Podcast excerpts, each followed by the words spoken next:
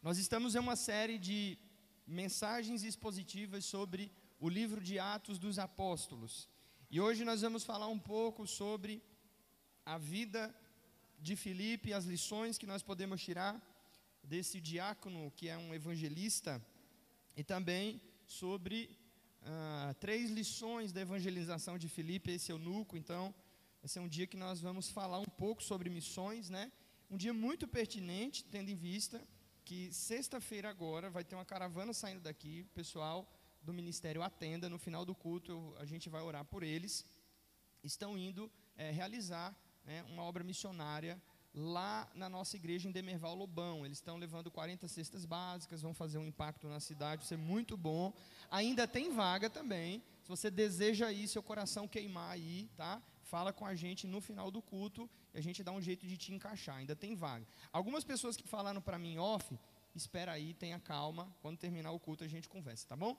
Atos 8, a partir do verso 26 até o verso 40. Nos diz assim a palavra do Senhor. Quem está feliz aí, irmão? Faz uma cara de crente, olha para quem está pertinho de você, diz assim para ele: você está no lugar certo, na hora certa e com as pessoas certas. Amém. Um anjo do Senhor falou a Filipe, dizendo: Dispõe-te e vai para o lado do sul, no caminho que desce de Jerusalém a Gaza. Este se acha deserto. Ele se levantou e foi. Eis que um etíope eunuco, alto oficial de Candace, rainha dos etíopes, o qual era superintendente de todo o tesouro que viera adorar em Jerusalém, estava de volta. E assentado no seu carro vinha lendo o profeta Isaías. Então disse o Espírito a Filipe: Aproxima-te desse carro e acompanhe-o. Correndo Filipe ouviu ler o profeta Isaías e perguntou: Você compreende o que lês? Ele respondeu: Como poderei compreender, entender se alguém não me explicar. Então convidou Filipe a subir e a sentar-se junto com ele. Ora, a passagem da escritura que ele estava lendo era esta: Foi levado como ovelha ao matadouro e como um cordeiro ao, e como um cordeiro mudo perante o seu tosquiador, assim ele não abriu a boca. Na sua humilhação lhe negaram justiça. Quem lhe poderá descrever a geração? Porque a sua vida foi cortada da, dos viventes. Isaías 53, versos 7 e 8. Então Eunuco disse a Filipe: Peço-te que me expliques. A quem se refere o profeta? Fala de si mesmo ou de algum outro? Então Filipe explicou. E começando por esta passagem da Escritura, Isaías 53, do 7 ao 8, começando por esta, anunciou-lhe a Jesus. Seguindo eles caminho, fora chegando a certo lugar onde havia água. Então disse o eunuco: Eis aqui água que impede que eu seja batizado? Filipe lhe respondeu: É lícito se creres de todo o coração. E respondendo, ele disse: Sim, eu creio que Jesus Cristo é o Filho de Deus.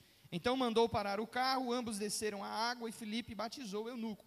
Quando saíram da água, o Espírito do Senhor arrebatou a Filipe, não o vendo mais o eunuco. E este foi seguindo o seu caminho, cheio de júbilo, cheio de alegria. Mas Filipe veio achar-se em Azoto e, passando além, evangelizava todas as cidades até chegar em Cesareia.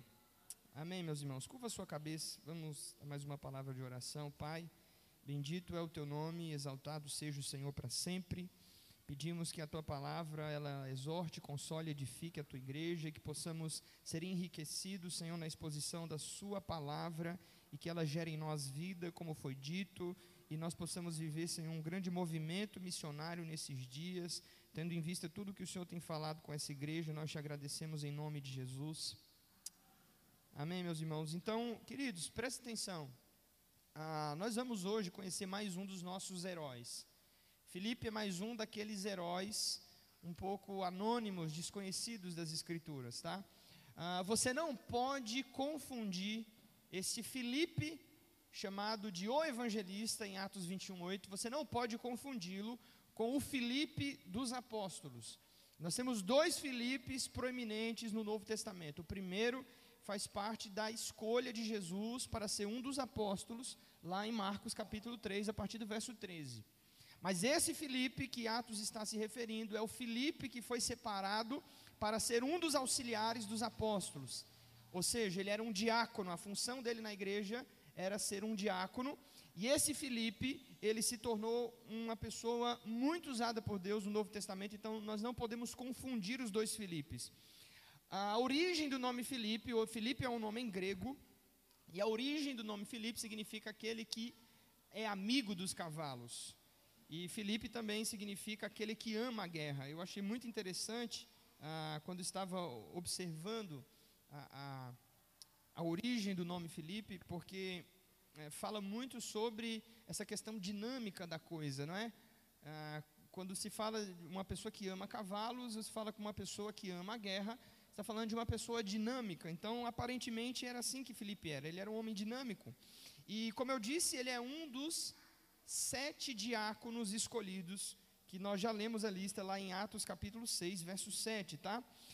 Ah, Filipe se moveu, meus irmãos, em dons e muitos sinais.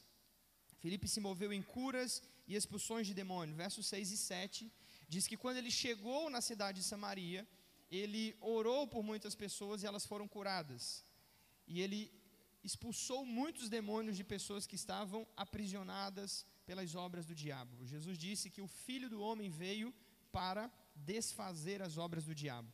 E nós falamos semana passada que uma das maiores manifestações e maiores evidências do reino de Deus entre nós é sem dúvida alguma a expulsão de demônios. Então Filipe ele entra na cidade de Samaria, tá certo? E ele cura muitas pessoas e ele expulsou diversos demônios. A Bíblia fala isso lá em Atos 8, versos 6 e 7. Uma coisa curiosa que nós acabamos de ler aqui no verso 26 é que Filipe teve contato com o ministério dos anjos. Então olha que coisa interessante. Quando você olha para o Velho Testamento, você vê alguns homens que tiveram contato com o ministério dos anjos. Exemplo de Abraão, o próprio Elias, como não nos lembrarmos de Daniel, homens que tiveram contato com o ministério dos anjos. E é muito importante lembrar que Hebreus capítulo 1 diz que os anjos eles são espíritos ministradores, enviados em favor daqueles que são salvos. O que isso significa é que, sim, ainda nos nossos dias é possível ter uma experiência com o ministério dos anjos. Filipe, então, eh, foi abordado por um anjo do Senhor que deu para ele uma direção específica de um lugar onde ele pudesse pregar o evangelho, isso é muito poderoso. Além de tudo isso que eu já falei, a Bíblia diz no verso 39 e 40 do capítulo que nós lemos que Filipe teve uma experiência de ser arrebatado, ou seja, ele foi levado pelo Espírito de um lugar para outro, ele foi levado de uma geografia para outra. Não é? O verso é, 39 diz que após ter batizado eunuco, o Espírito, verso 40 diz que levou Filipe, arrebatou Filipe, e ele aparentemente estava ali perto de Samaria e de repente ele se encontrou em um lugar chamado de Azoto. Essa experiência de ser levado de um lugar para o outro fisicamente também já aconteceu no Velho Testamento.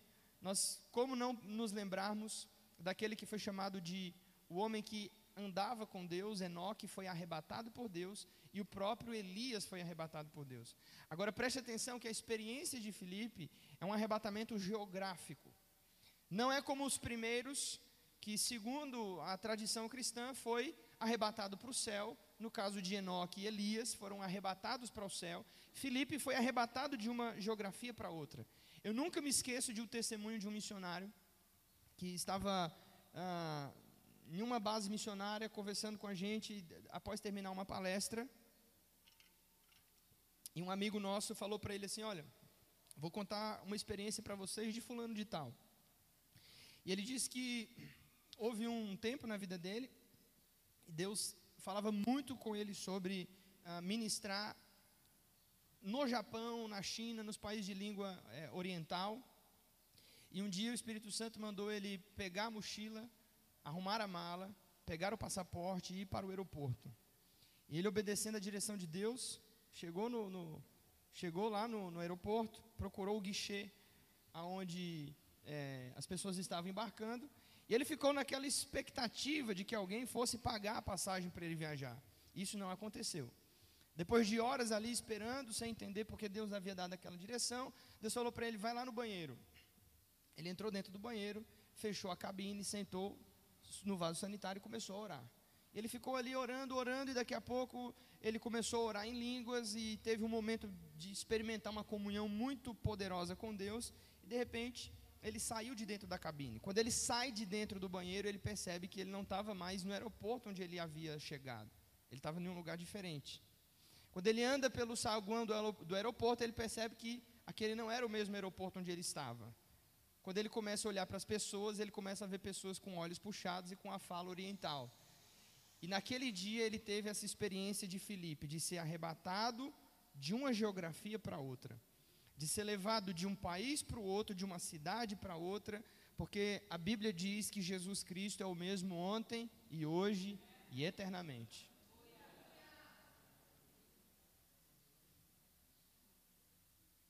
Nós somos chamados para viver uma vida de sobrenatural.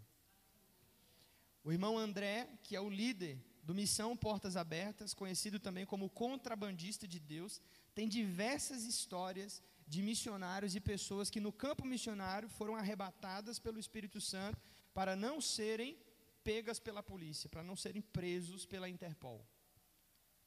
E talvez você esteja aí na sua cabeça questionando por que, que isso é tão raro na minha vida e por que, que isso é tão raro na vida das pessoas que eu conheço.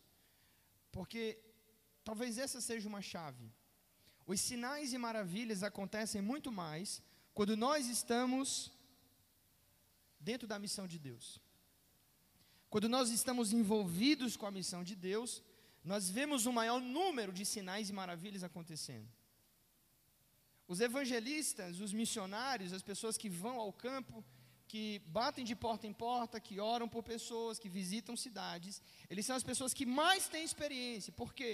Porque são as pessoas que mais estão saindo da sua zona de conforto. São as pessoas que mais estão envolvidas com a obra missionária.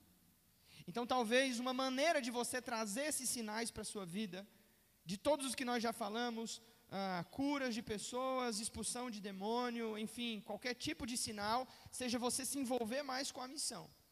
Porque quanto mais envolvido com a missão você estiver, a Bíblia diz que os sinais acompanharão aqueles que crerem. Se você pega Mateus capítulo 10, Jesus disse: Ide, curai os enfermos, expulsai os demônios.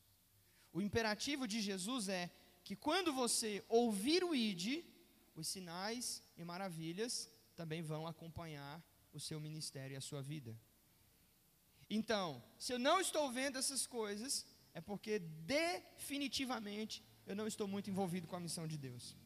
Então, Felipe teve essa experiência de arrebatamento. Ah, verso 12 e verso 38 do capítulo 8 diz que Felipe batizou as pessoas nas águas. Então, no verso, no verso 12, nós vemos as pessoas em Samaria, após crerem na, pre, na pregação do Evangelho, perdão, elas foram batizadas por Filipe. E no verso 38, o próprio Filipe, depois de pregar individualmente para o eunuco, mano a mano, apresentando o Evangelho para ele, parou em um lugar onde havia água e batizou aquele homem nas águas. Ou seja, todo crente cheio do Espírito Santo, ele é apto para pregar o Evangelho para fazer o apelo de salvação, se assim for, e levar as pessoas a, e descer as pessoas às águas. Felipe não era um pastor credenciado, ele não era um apóstolo, mas Felipe era um homem cheio do Espírito Santo, ele é um discípulo. Todo discípulo foi chamado para fazer discípulos. Olhe para quem está perto de você e diga para ele: todo discípulo foi chamado para fazer discípulo. Em Mateus 28, 19 em diante, Jesus disse: Façam discípulos de todas as nações, batizando-os em nome do Pai, do Filho e do Espírito Santo, e eu estarei convosco todos os dias até a, até a consumação dos séculos.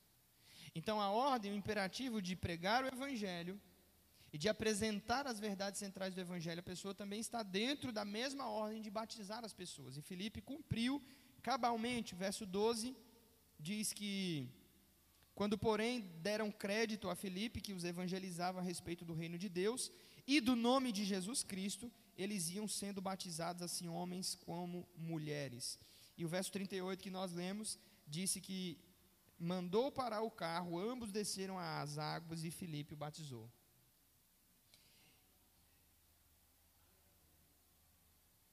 Queria ler isso aqui com você. Próximo slide. Filipe pode ser visto como um evangelista. Alguém abre para mim Atos 21, verso 8, por favor. Ele desestabiliza os lugares por onde passa, tem a capacidade de apresentar Jesus individual e coletivamente. Filipe é chamado de evangelista por Lucas. Isso é muito interessante. Atos 21, 8, quem encontrou, lei para mim.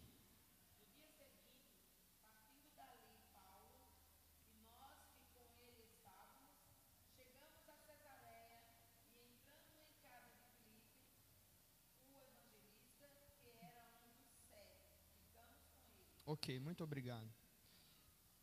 Ah, olha que coisa interessante. Lucas diz: Filipe era um dos sete, ou seja, a função dele na igreja era um diácono. Mas, espiritualmente, o seu ministério era de um evangelista. Eu quero que você entenda que uma coisa não atrapalha a outra. Até agora, todos os heróis que nós falamos aqui, eles eram pessoas que não estavam entre os doze apóstolos. Estevão, o primeiro mártir da igreja, o próprio Filipe, que nós citamos. Na semana que vem, nós vamos falar um pouco sobre um irmão chamado Ananias, nós já falamos sobre Barnabé. Todos esses homens eram crentes comuns, vamos chamar assim. Todos eram crentes comuns.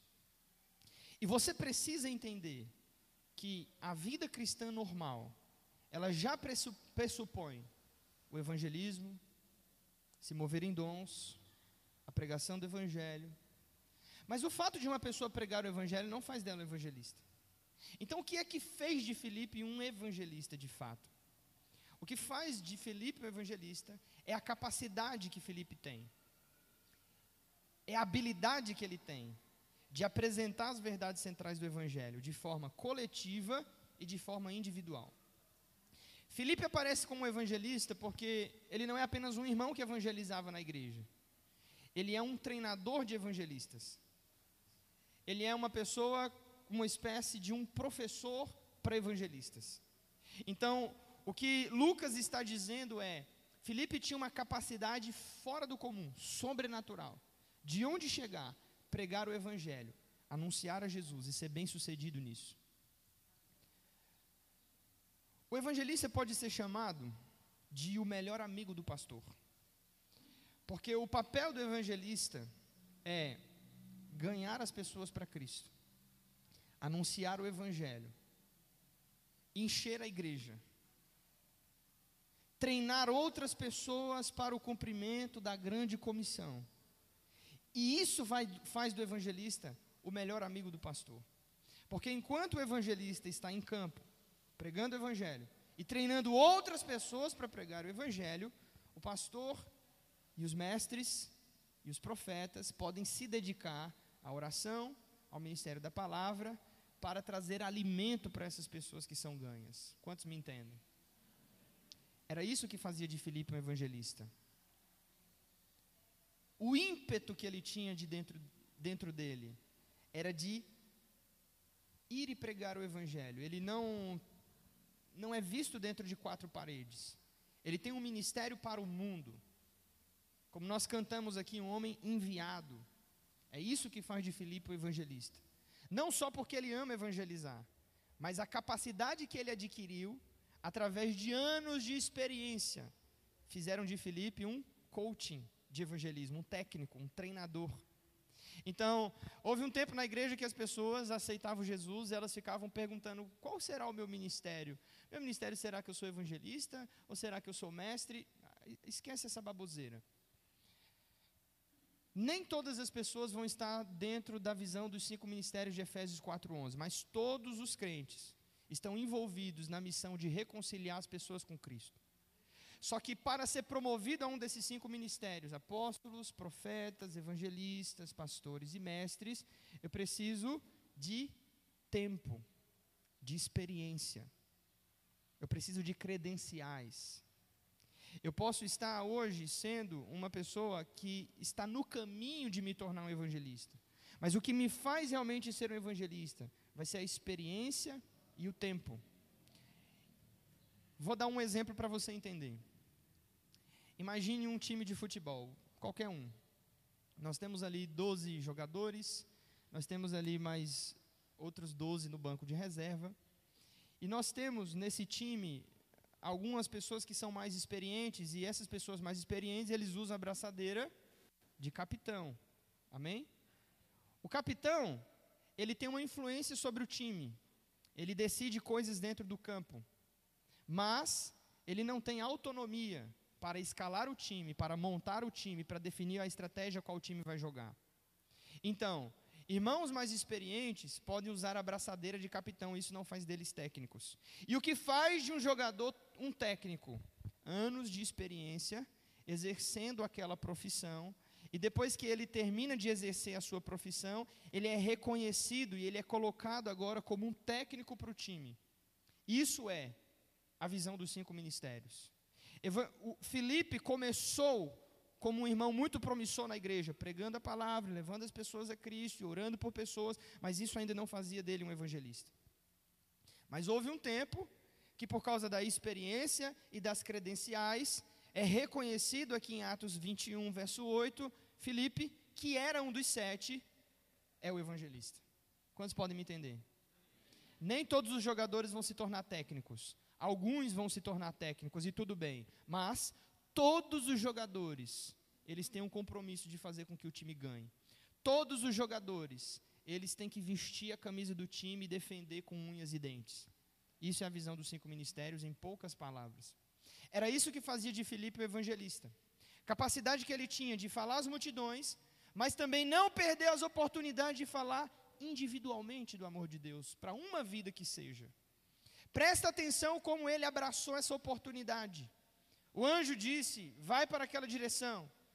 Ele se aproximou perto da carruagem daquele homem. De repente, ele ouviu, ele sentiu aquele ímpeto do Espírito, dizendo: Olha, essa pessoa precisa de salvação, ela precisa de Jesus. Uma das maiores evidências de um coração de um evangelista é que ele se compadece dos perdidos. Ele tem compaixão pelas pessoas que estão indo para o inferno. Então ele é sensível a isso. Ele quer pregar a mensagem porque ele quer livrar as pessoas do inferno. Então, quando ele percebeu a mínima oportunidade, ele subiu aquela carruagem e ele apresentou a Jesus. O papel do evangelista é apresentar a Jesus. No próximo slide, acredita-se que Filipe por ser um judeu helenístico, ou seja, que falava grego, tenha desempenhado um papel importante na ligação entre a igreja de Jerusalém e as regiões vizinhas. Muito provavelmente, Filipe fixou residência em Cesareia, onde mais tarde hospedou, inclusive o apóstolo Paulo e também Lucas, como nós acabamos de ler. Então, olha que interessante, ele, ele vem daquele movimento de perseguição em Jerusalém.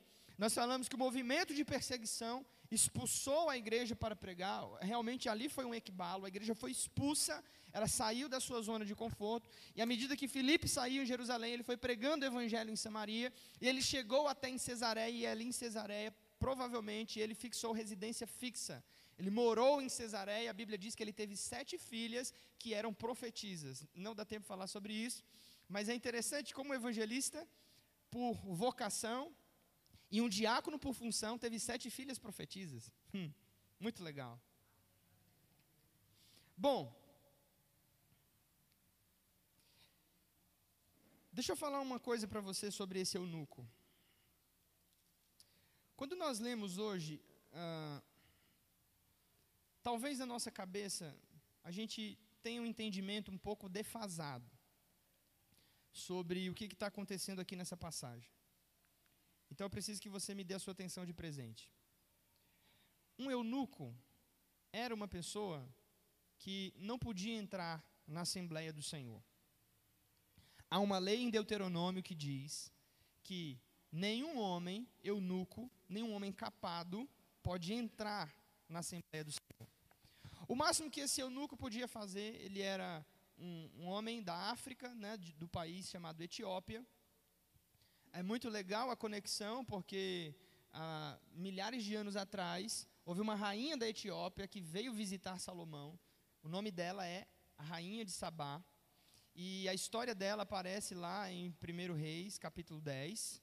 Ela deu uma grande oferta para Salomão. E dizem as más línguas que eles se envolveram e tiveram um relacionamento. Ela volta, mas a, naquele país, a Etiópia, parece que ficou uma marca do Deus verdadeiro.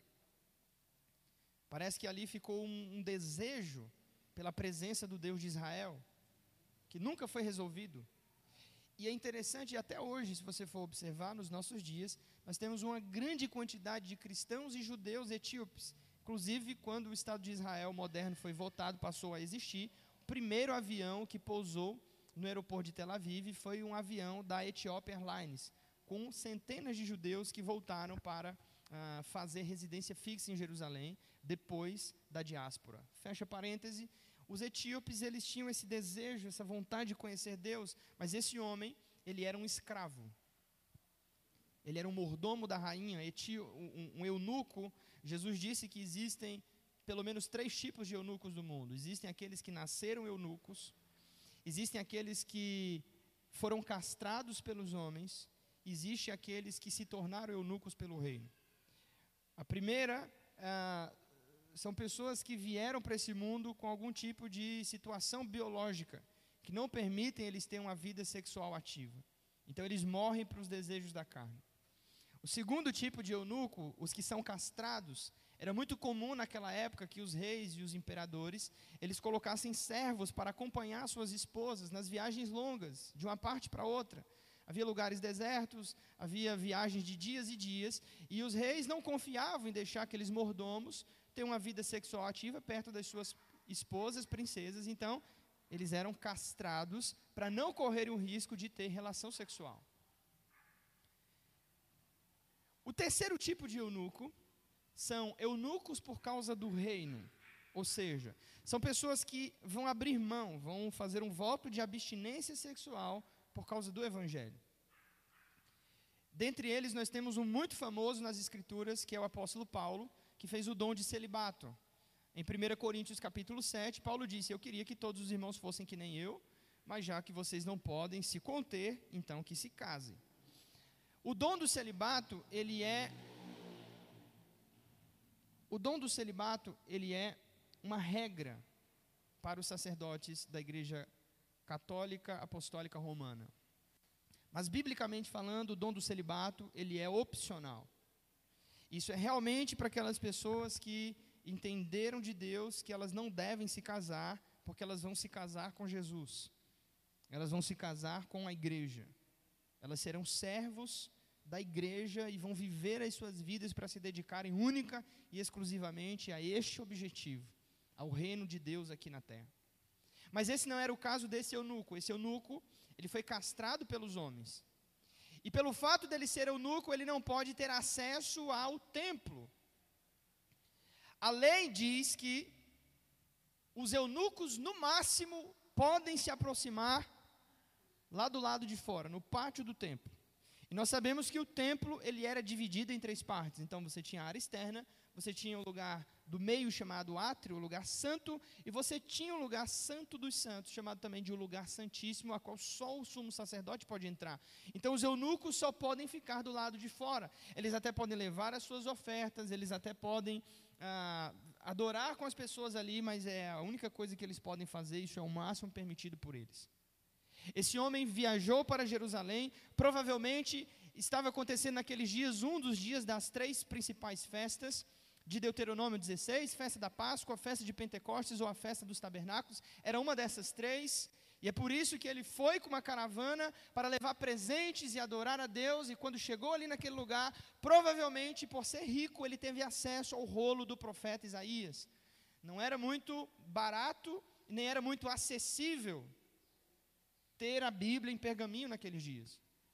Então ele voltou com uma cópia de Isaías 61 ou melhor, Isaías 53 nas mãos, e ele vem, vem voltando na sua carruagem, ele vem lendo a palavra.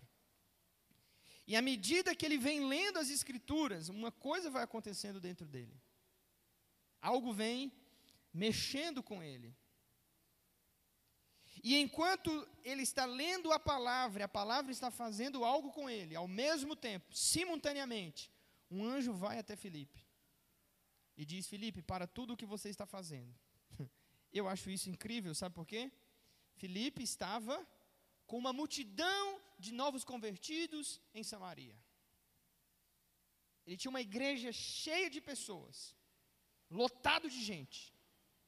Pessoas que tinham acabado de se converter. Então o Espírito Santo falou para ele: para tudo que você está fazendo, deixa a multidão e vai lá naquele deserto e vai pregar para uma pessoa. E isso é muito legal.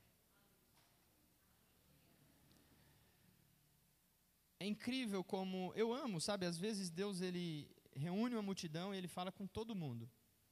Mas eu acho incrível quando Deus para tudo, move céus e terra, move pessoas, levanta circunstâncias para falar com uma pessoa. Eu realmente acho isso fantástico. Só o nosso Deus pode ser assim.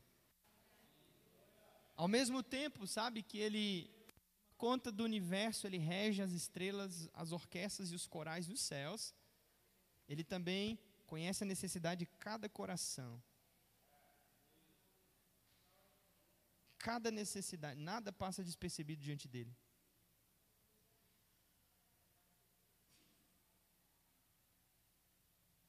E Felipe se aproxima daquele homem vai até aquela carruagem para pregar o Evangelho.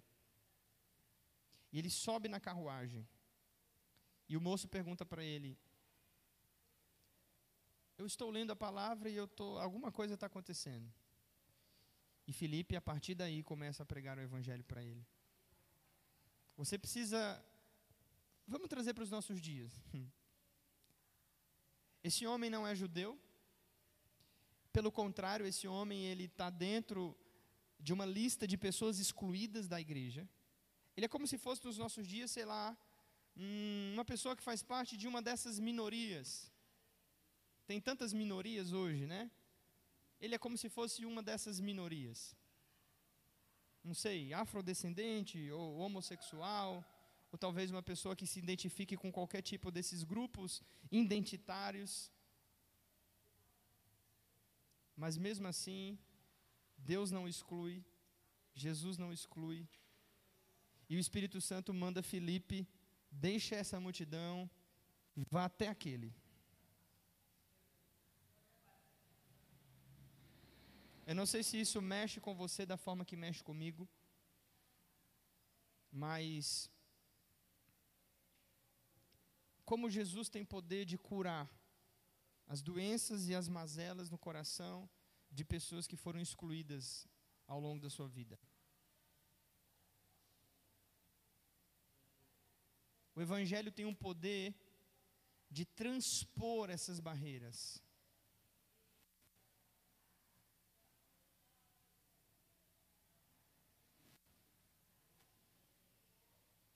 Existem grupos que querem pegar esse argumento e querem ser os detentores, os donos da inclusão social, mas o verdadeiro dono da inclusão social é o Evangelho.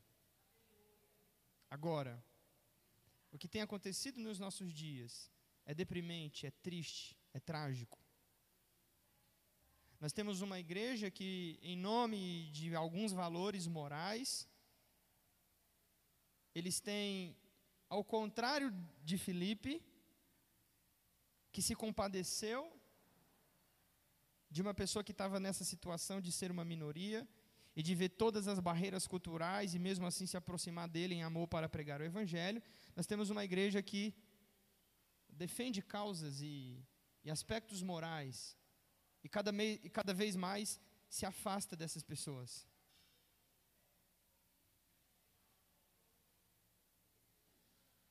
Sabe, deixa eu dizer uma coisa para você, eu não tinha preparado isso, mas o Espírito Santo me levou por esse caminho e eu louvo a Deus por, por isso. Tome muito cuidado com as pautas que você defende em nome do Evangelho. A maior lei do Evangelho é o amor. Não estou mandando você negociar a palavra em nome do amor. Eu estou dizendo que algumas vezes vai ser necessário você abrir os seus olhos, deixar algumas opiniões de lado, para que vidas sejam alcançadas por causa do Evangelho que é amor. E a estratégia do diabo, para mim, é muito clara. Como ele não pode fazer a igreja abrir mão de certos valores, a igreja não vai abrir mão da família, a igreja não vai abrir mão da heterossexualidade, a igreja não vai abrir mão ah, de, de, da moral e dos bons costumes. Como o diabo sabe que você não vai abrir mão, o diabo tem feito você defender esses valores sem amor. Isso é o outro lado da moeda. Ele sabe que você não vai abrir mão disso. Então o que ele faz? Ele faz você se tornar um ativista em nome disso que você defende. E em nome disso que você defende, você tem perdido a oportunidade de pregar o evangelho, de ser uma testemunha para pessoas que estão dentro dessa categoria de minorias, as quais Deus quer tanto alcançar. Quantos estão entendendo o que eu estou falando? Faz uma cara de crente e olha para quem está perto de você e diga assim: Você é muito especial para Deus. Eu queria que todo mundo ouvisse isso aqui, tá? Todas as pessoas, algumas pessoas não ouviram. Diga para eles, mas só diga se você sentir que isso é verdade. Diga para alguém que está aqui nessa, nessa tarde, perdão, nessa manhã, diga para ele: Você é muito especial para Deus.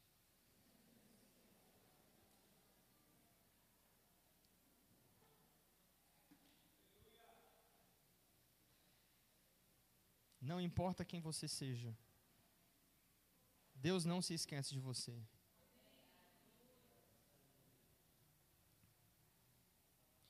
Isto posto, meus irmãos, temos três pontos aqui sobre o evangelismo. Primeiro, está aí no verso 30.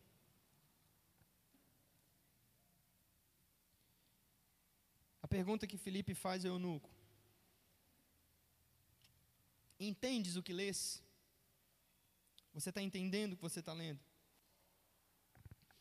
Existe uma necessidade de fazermos as pessoas compreenderem a mensagem. Porque pode ser que elas estejam frequentando as nossas reuniões, lendo as suas Bíblias, sem entendimento. Em Mateus capítulo 13, verso 19, eu queria que todos abrissem. Mateus 13, 19. Podemos ler o 18 e o 19?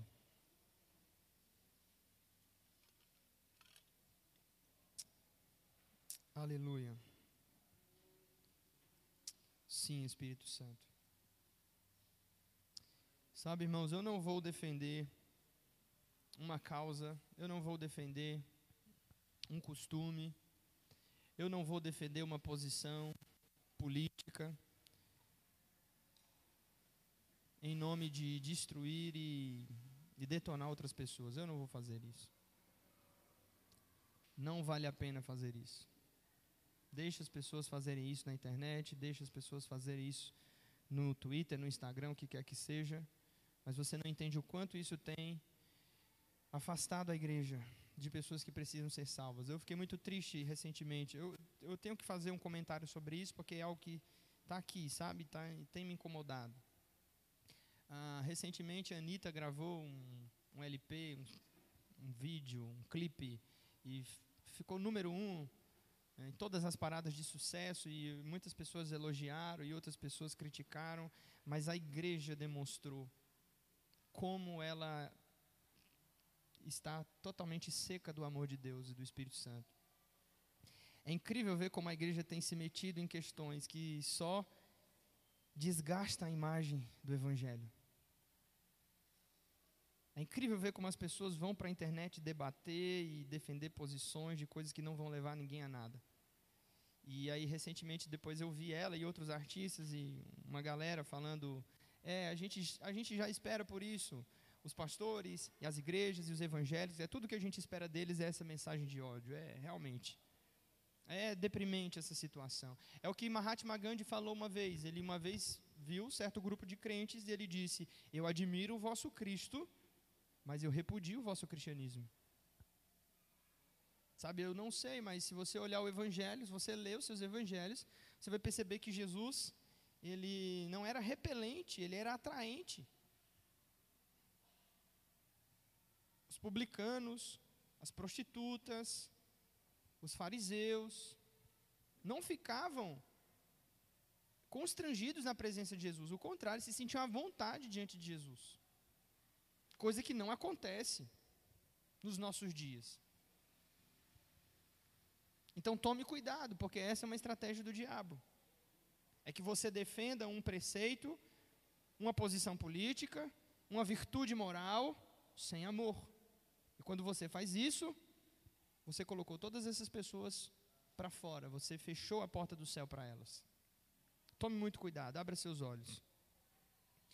Então, em Mateus 13, Jesus diz, ah, verso 18: Atendei vós, pois a parábola do semeador. A todos os que ouvem a palavra do reino e não a entendem, não a compreendem, vem o maligno e arrebata o que lhes foi semeado no coração. Felipe pergunta: Você entende o que você está lendo? Porque entender o Evangelho é fundamental para eu abraçar a verdade, para eu receber o poder que nele está contido. Jesus disse que se as pessoas não entenderem o Evangelho, é como a semente que caiu à beira do caminho. A semente está lá, vem os pássaros e comem, leva a palavra embora. Isso não vai criar raízes profundas no seu coração, você não vai ser curado. Então é importante que o evangelista compreenda que quando nós estamos evangelizando, nós precisamos ter um objetivo: fazer as pessoas compreenderem a mensagem.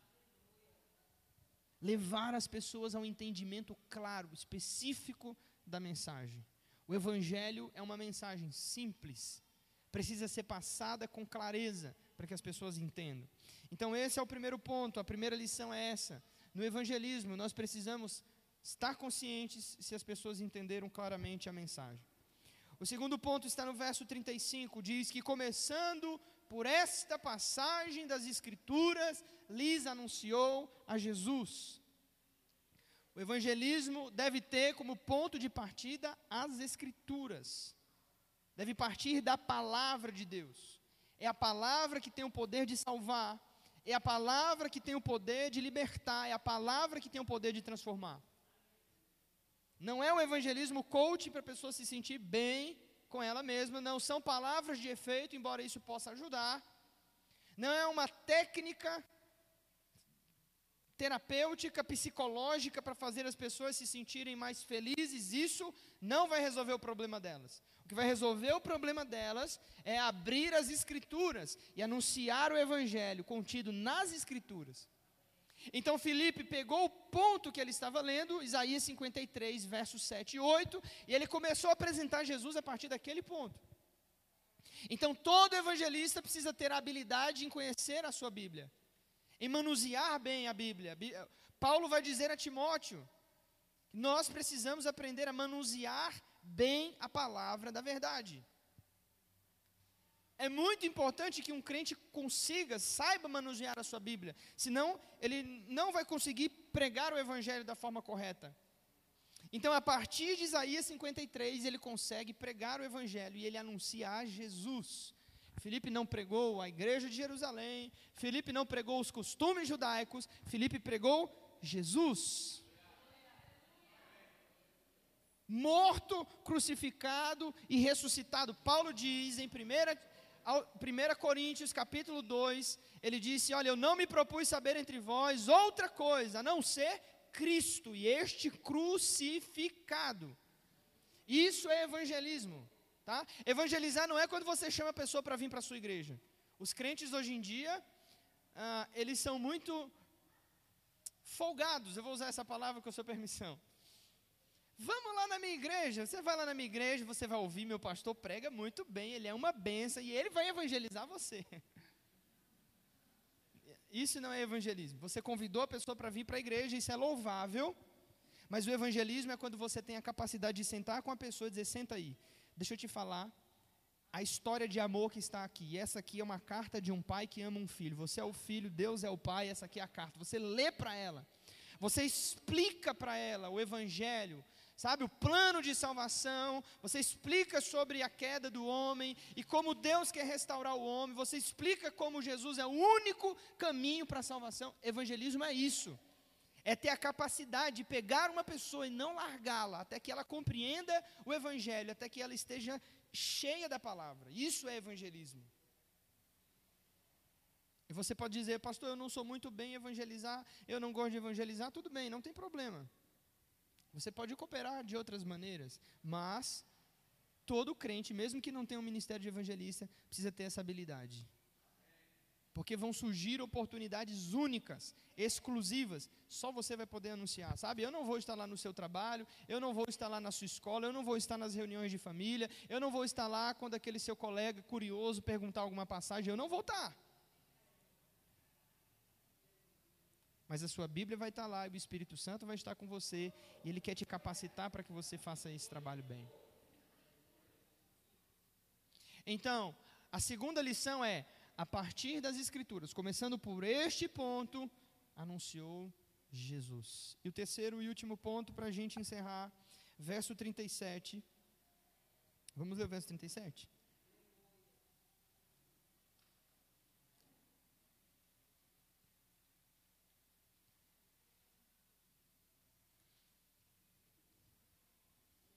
Então Felipe respondeu: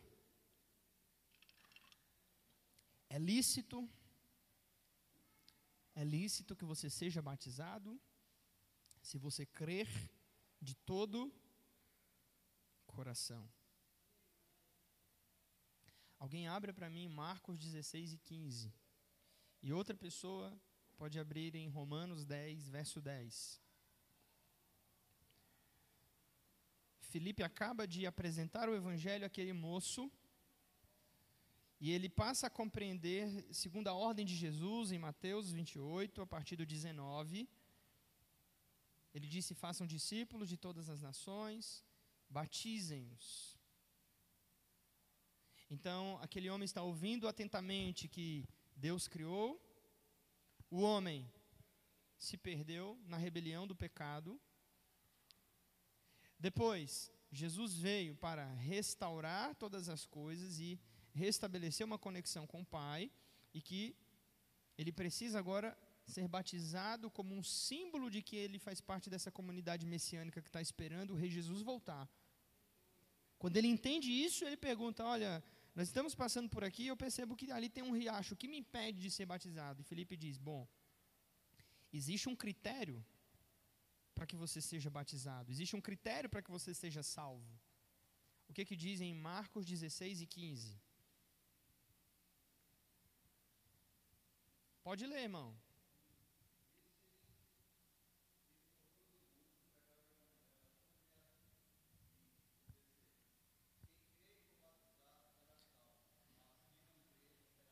Muito obrigado. Só os irmãos aqui têm Bíblia? Engraçado isso.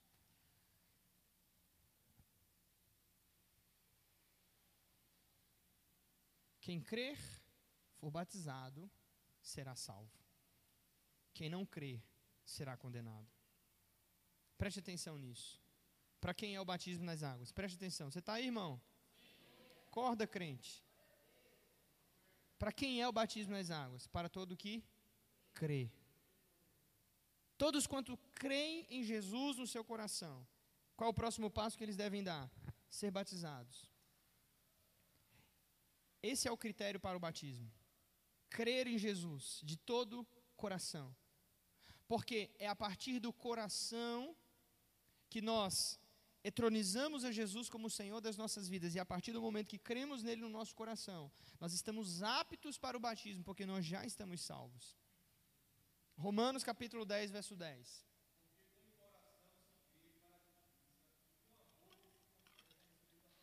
Obrigado. Romanos 10, 10 não diz porque com o intelecto se crê. Você não crê com a mente. As crenças mais profundas da sua vida estão nesse depósito que você chama de coração, ok? Romanos 10, 10 diz: Com o coração se crê, com a boca se confessa a respeito da salvação. Felipe olha para ele e diz assim: Eu só posso te batizar se você crê em Jesus de todo o coração. Ele diz: Eu creio que Jesus Cristo é o Filho de Deus. Então você pode se batizar. Então, falando isso, eu respondo a pergunta de dezenas, centenas de pessoas que vêm até mim perguntando: Pastor, eu posso me batizar? E eu falo a você a mesma pergunta que Felipe fez ao eunuco: Você crê em Jesus de todo o coração? Olha, eu creio em Jesus, então você pode. Na verdade, você deve. Na verdade, o batismo nas águas é um mandamento para a igreja. É um mandamento. Aquele homem foi evangelizado em um espaço de duas, três horas no máximo.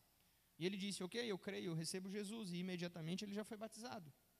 Não houve uma classe de batismo, não houve um curso preparatório, embora isso seja bom, e eu não quero mais abrir mão disso, mas em nome de uma urgência, o único critério para o batismo nas águas é crer em Jesus de todo o coração.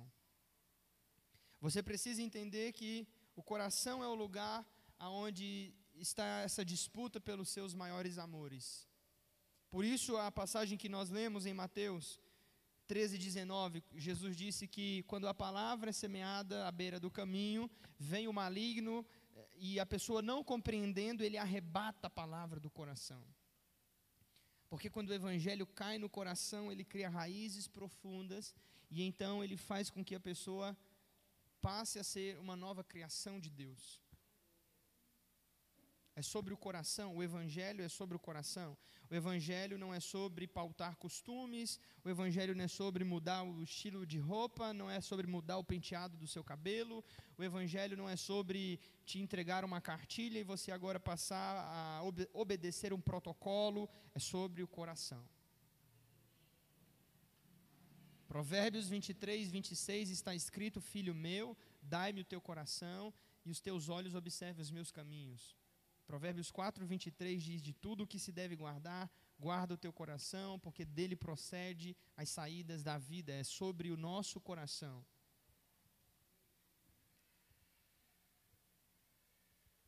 O objetivo do evangelismo é alcançar o coração das pessoas, é levar a mensagem de forma tão profunda, tão efetiva, que o coração delas seja impactado. Sabe, todas as outras diferenças, todas as, as outras mudanças, elas vão vir com o tempo, por causa de uma vida dedicada a Jesus. Felipe agora precisa confiar no Espírito Santo. Ele fez o papel dele de apresentar o Evangelho. Ele batizou aquele homem nas águas. A Bíblia diz que ele ficou cheio de alegria, mas ele foi embora. Felipe nunca mais viu esse rapaz. Nunca mais o viu. Essa foi a única oportunidade que ele teve Deixa eu dizer uma coisa para você: não perca as oportunidades que aparecem na sua vida. Talvez elas sejam únicas. Eu nunca me lembro um dia, eu, há alguns anos atrás, eu estava voltando para minha casa, eu morava ali no bairro Maria Auxiliadora, eu estava voltando com muita fome, eu estava com dor de cabeça, eu não tinha almoçado, já era tarde, três, duas e meia da tarde, uma pessoa me ligou, eu não sei quem deu meu número para ela, e falou: Você que é o irmão Ítalo? Eu falei: Sim, sou eu. Olha, eu preciso de ajuda. Eu estou aqui na porta do hospital da, da, universitário e meu pai vai entrar para fazer uma cirurgia. Ele é desviado do evangelho e a gente precisa de uma pessoa para orar por ele e tal. E eu falei: Tudo bem, eu, eu, eu vou, me dá alguns minutos que eu estou a pé. E eu fui até aquele lugar. Quando chegou lá, ah, Estava faltando poucos minutos para ele entrar na sala de cirurgia. Eles, a equipe médica e os enfermeiros cederam gentilmente para a gente entrar. Eu li um salmo para ele. Ele começou a chorar, falou: Olha, você lê esse salmo. Esse salmo me acompanhou muitos anos da minha vida. E eu falei com ele dois minutos. E após ter falado com ele dois minutos, eu perguntei: E aí, o senhor quer restaurar hoje a sua aliança com Jesus?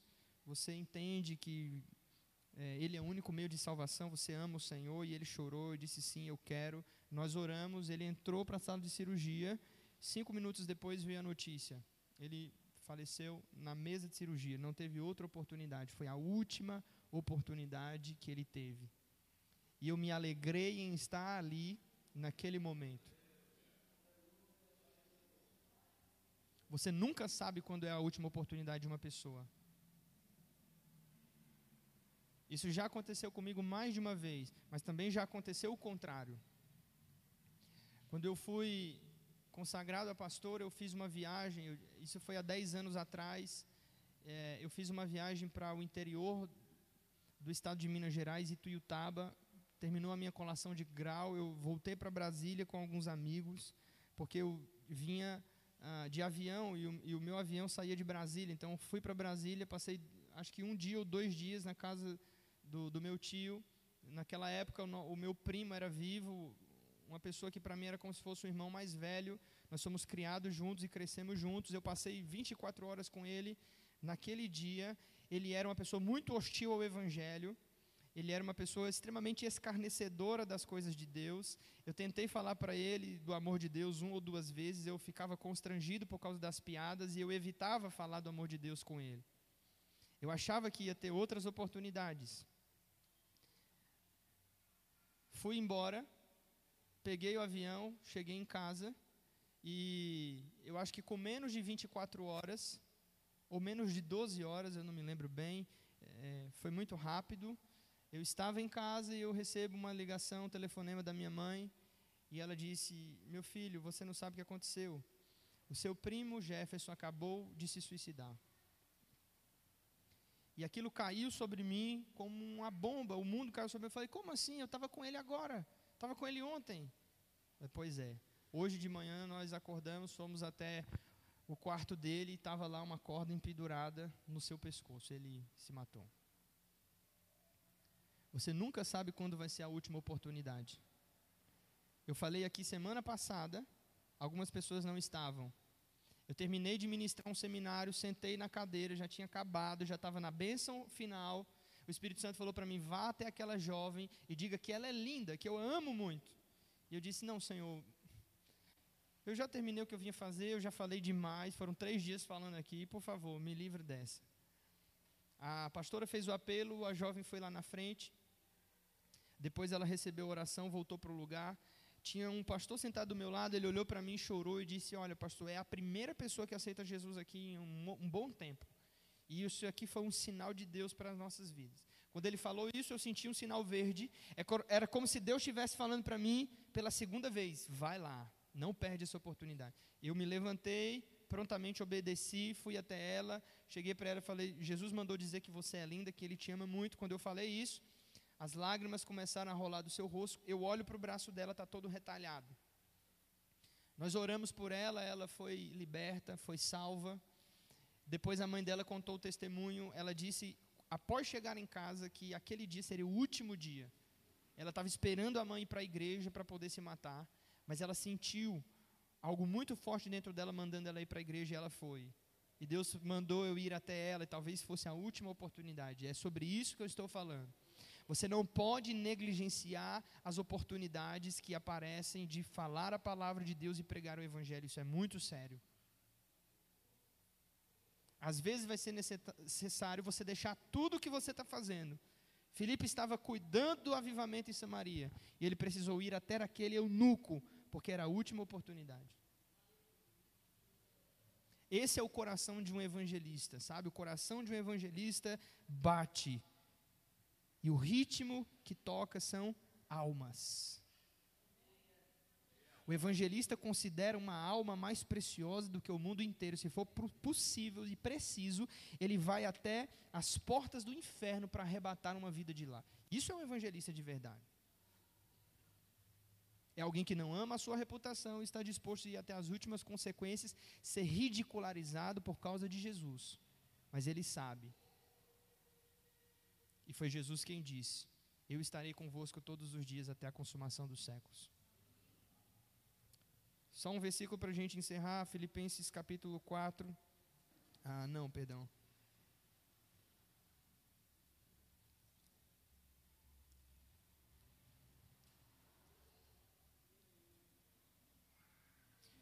Colossenses capítulo 4, versículo 5.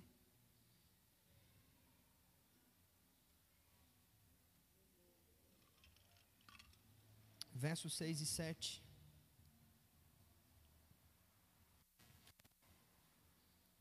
Colossenses capítulo 4, versos. Só o 5 e o 6. Portai-vos com sabedoria para com os que estão fora. Parte B diz: aproveitem as oportunidades. Quem tem Bíblia irmão? Eu estou incomodado com isso, irmão. Abra sua Bíblia em nome de Jesus. Colossenses 4, 5 e 6.